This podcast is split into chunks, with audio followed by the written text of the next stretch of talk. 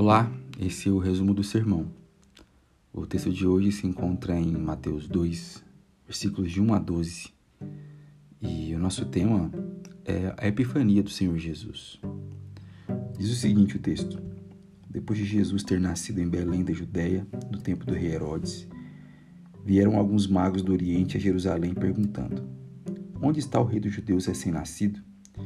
Vimos sua estrela no Oriente e viemos adorá-lo. Ao saber disso, rei Herodes perturbou-se e com ele toda Jerusalém. Depois de convocar todos os principais sacerdotes e os mestres do povo, perguntou-lhes onde deveria nascer o Cristo. Eles responderam: Em Belém da Judéia, pois assim está escrito pelo profeta. E tu, Belém, terra de Judá, de modo nenhum és a menor entre as principais cidades de Judá, porque de ti sairá o guia que conduzirá meu povo Israel. Então Herodes chamou secretamente os magos e procurou saber deles com precisão quando a estrela havia aparecido. E enviando-os a Belém, disse-lhes: Ide e perguntai cuidadosamente sobre o menino. Quando o achardes, avisai-me, para que eu também vá adorá-lo. Depois de ouvirem o rei, partiram e a estrela que tinham, vi, tinham visto no oriente foi adiante deles até que parou sobre o lugar onde o menino estava. Ao verem a estrela, os magos ficaram extremamente alegres.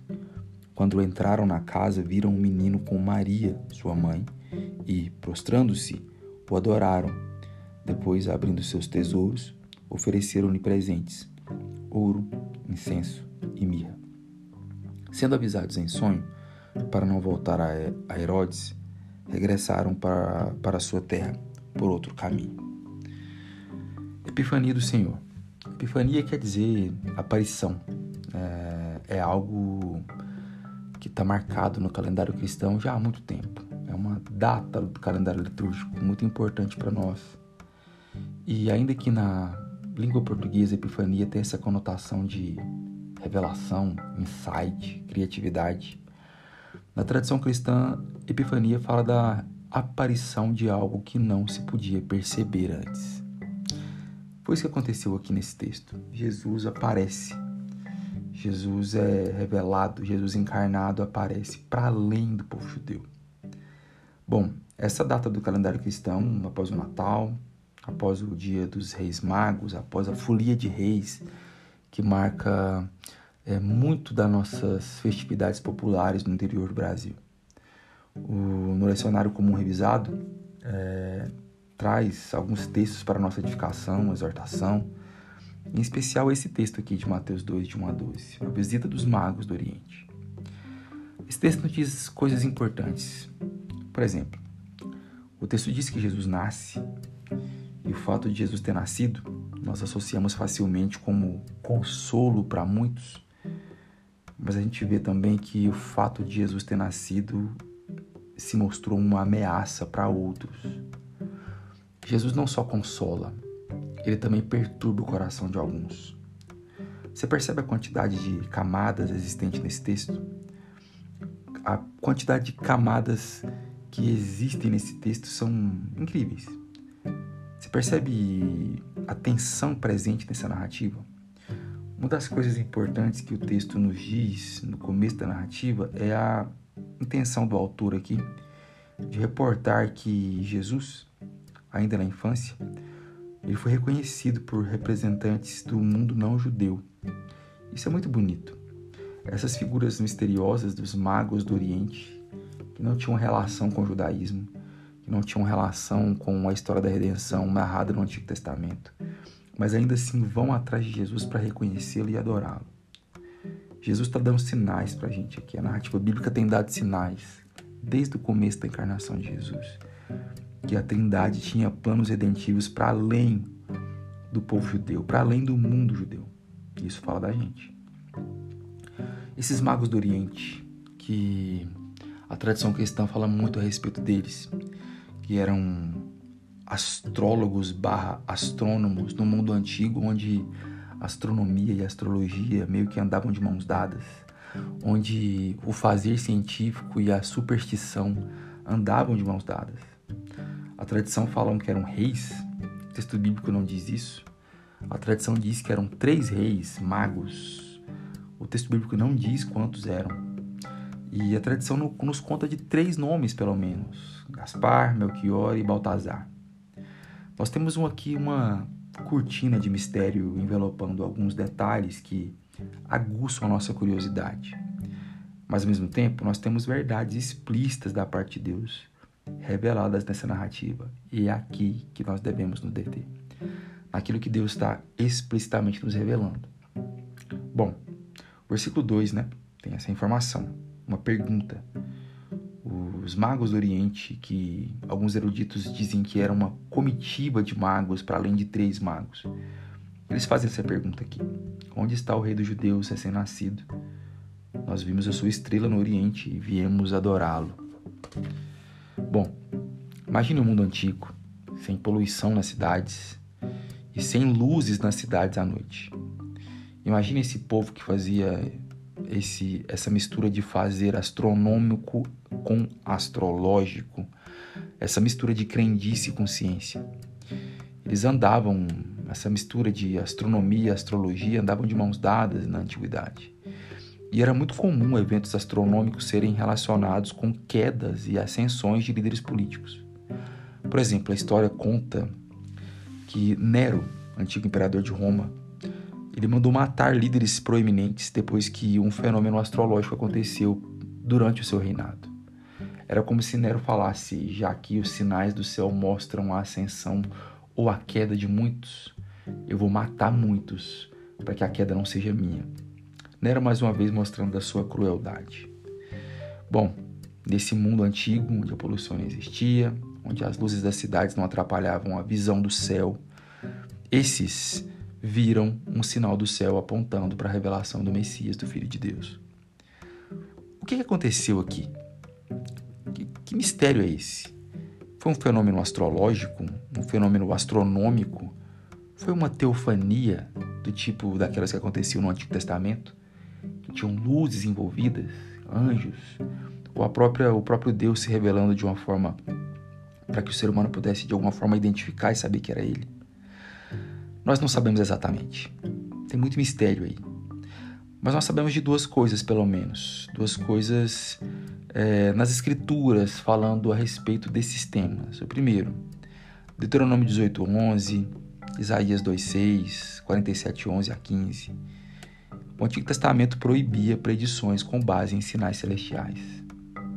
Essa coisa de olhar para o céu e tentar achar o ser humano e tentar achar é, resposta para o futuro e tentar fazer uma crendice em relação à sua vida, tentar imputar desvios de caráter ou virtudes das pessoas relacionadas a, aos astros. Isso é proibido nas escrituras desde muito tempo. Ao mesmo tempo, Lá no Salmo 8 diz que os céus as estrelas proclamam a glória de Deus. O texto de Salmo 8 fala que as estrelas falam mais a respeito de Deus do que os seres humanos. E está aqui um problema que a ciência moderna, a astronomia moderna muitas vezes tem, né?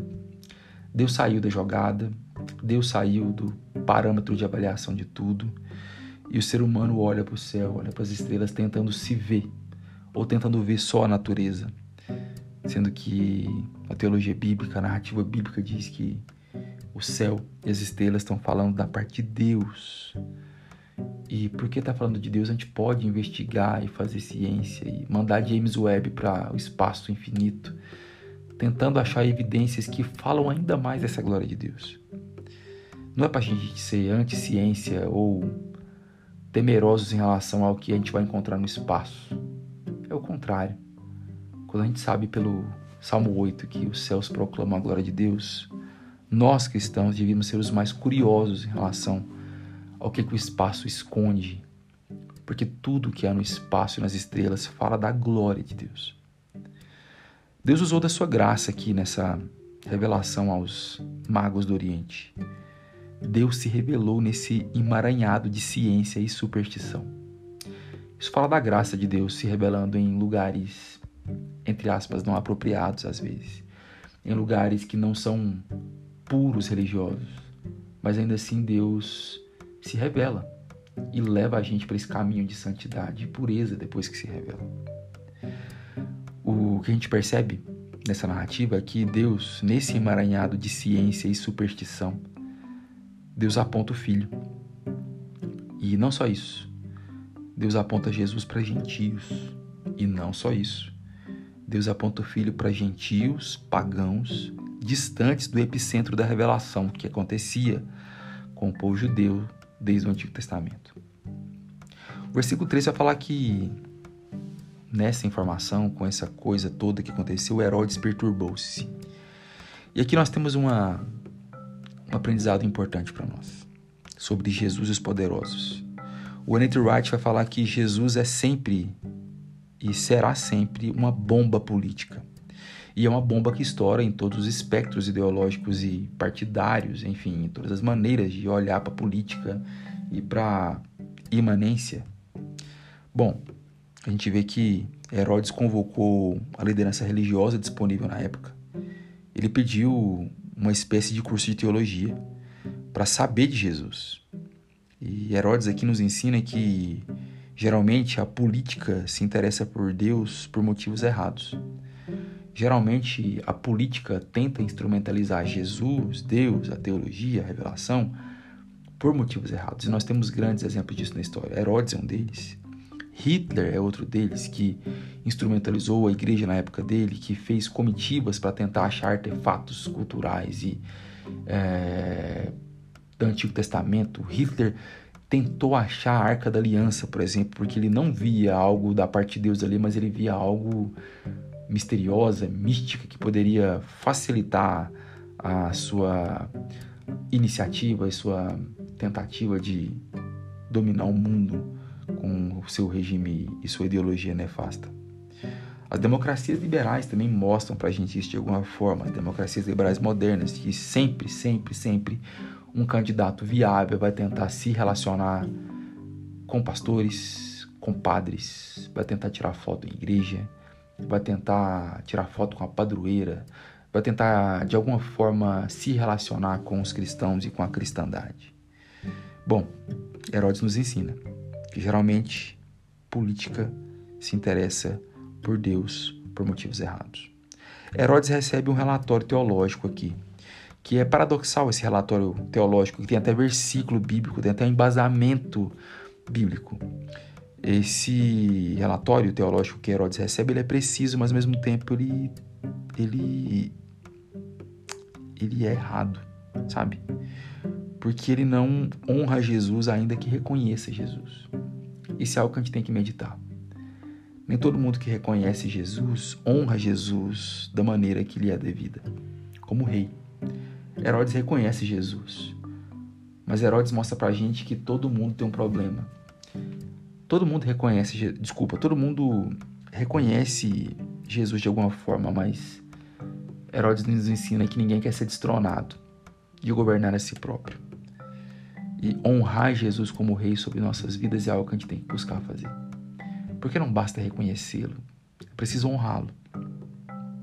Nos versículos 7 a 10, a gente tem Herodes aqui engrossando a fila de mais um poderoso político que reconhece Jesus, mas não honra, não adora, finge respeito, mas se pudesse, eliminava-o da história, como tentou fazer pouco tempo depois da narrativa bíblica. Isso continua acontecendo. Todas as eleições, postulantes a cargos públicos fazem malabarismos retóricos, reorganizam suas agendas, fazem seus gestos para que é, apareçam e andem e sejam relacionados com alguma coisa de Jesus. E a gente tem que parar de ser ingênuo como igreja.